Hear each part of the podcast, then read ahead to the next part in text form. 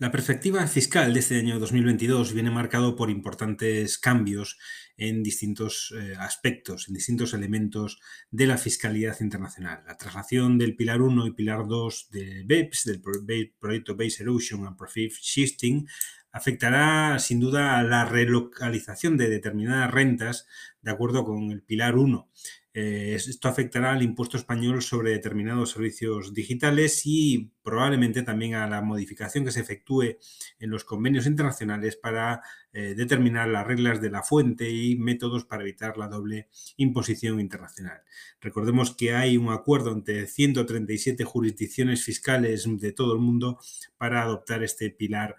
1 eh, de BEPS. Por lo tanto,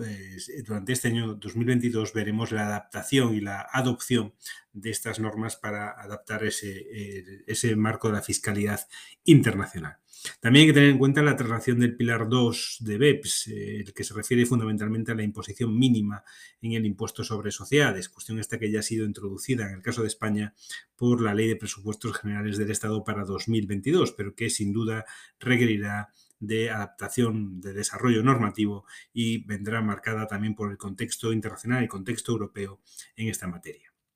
En tercer lugar, dentro de la fiscalidad internacional hay que tener en cuenta esas normas para evitar el fraude. Eh, señaladamente, ese intento de la Unión Europea para, luchar contra las shell companies o las compañías fantasma y también los desarrollos que se produzcan en otros ámbitos diversos, como pueden ser, por un lado, la normativa de prevención de blanqueo de capitales, con la perspectiva de creación de esa autoridad eh, de prevención de blanqueo única en la Unión Europea y de un reglamento que se aplique en toda la Unión Europea y con los desarrollos que se eh, realicen en la DAC, en las directivas de intercambio de información.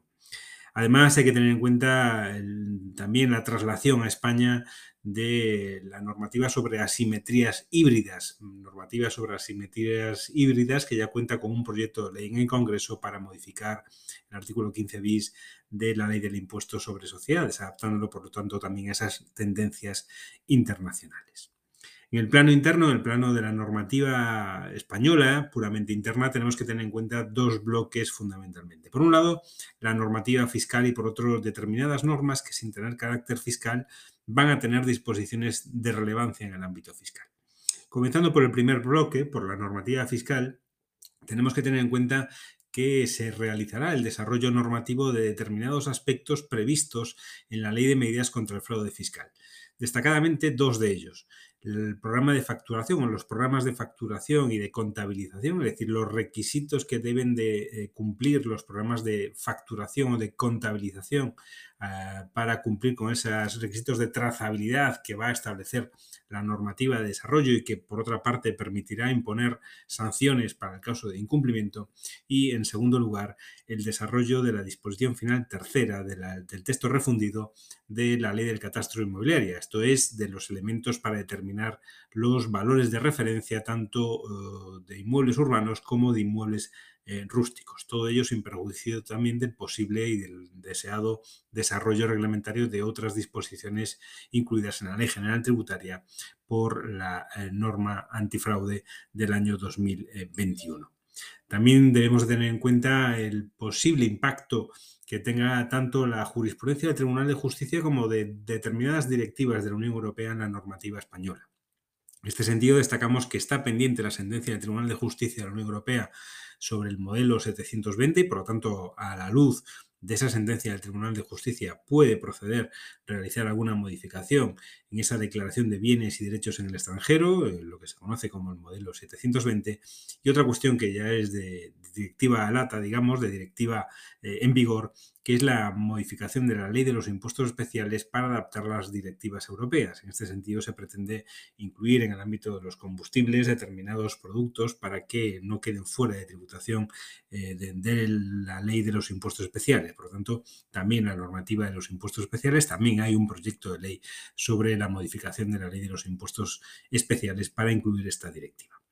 Decíamos que otro bloque importante de cuestiones eh, son también eh, las normas sectoriales con disposiciones fiscales, pero en todo caso tenemos que tener en cuenta la singularidad de algunas cuestiones. En primer lugar, la normativa sobre la ley de residuos o la normativa sobre residuos y suelos contaminados, el proyecto de ley de residuos y suelos contaminados, por lo tanto, incluye un nuevo impuesto sobre los plásticos de un solo uso. Por lo tanto, los productos plásticos, los plásticos de un solo uso, van a tener un impuesto por eh, su utilización, impuesto que tendrá carácter extrafiscal, pero impuesto al fin y al cabo. También en este ámbito se incluye una modificación del impuesto sobre los gases fluorados de efecto invernadero, que pasa de eh, grabar, digamos, al consumidor para grabar la fabricación de estos gases fluorados. El impuesto en sí mismo ya existe, lo que cambia o lo que cambiará será el hecho imponible de este impuesto. Pero entrando ya esas normas sectoriales con disposiciones eh, fiscales, hay que mencionar en primer lugar ese proyecto de ley de medidas financieras de apoyo social, que incluirá una exención al ingreso mínimo vital y otras rentas de inserción, siempre que no superen una determinada cuantía y que también tiene una eh, derivada en cuanto a la eh, normativa fiscal canaria respecto al plazo de la reserva para inversiones en Canarias. Por tanto, una disposición de medidas financieras de apoyo social que incluye eh, dos medidas relevantes en el ámbito tributario. Por un lado, la exención del ingreso mínimo vital y por otra parte, el desarrollo del plazo de inversión de la reserva para inversiones en Canarias. En segundo lugar, también de, carácter sectorial, eh, tendremos la ley de startups, la ley de fomento del ecosistema de las empresas emergentes. Este proyecto de ley ya en el Congreso reduce el tipo impositivo del impuesto sobre sociedades y también del impuesto sobre la renta de los no residentes del 25% al 15% en los cuatro primeros ejercicios desde que la base imponible sea positiva.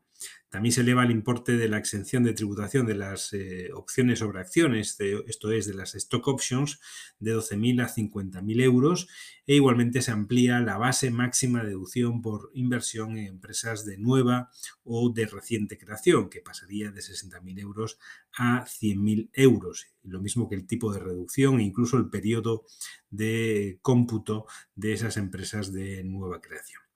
adoptando también una medida ya prevista en nuestro ordenamiento mercantil, eh, singularmente la ley de eh, sociedades limitadas de nueva empresa, se permite también, en esta ley de startups, el aplazamiento de la deuda tributaria del impuesto sobre sociedades eh, durante un periodo de 12 meses sin intereses. Por lo tanto, también se aplaza esta, esta recaudación del impuesto sobre sociedades, así como los pagos fraccionados.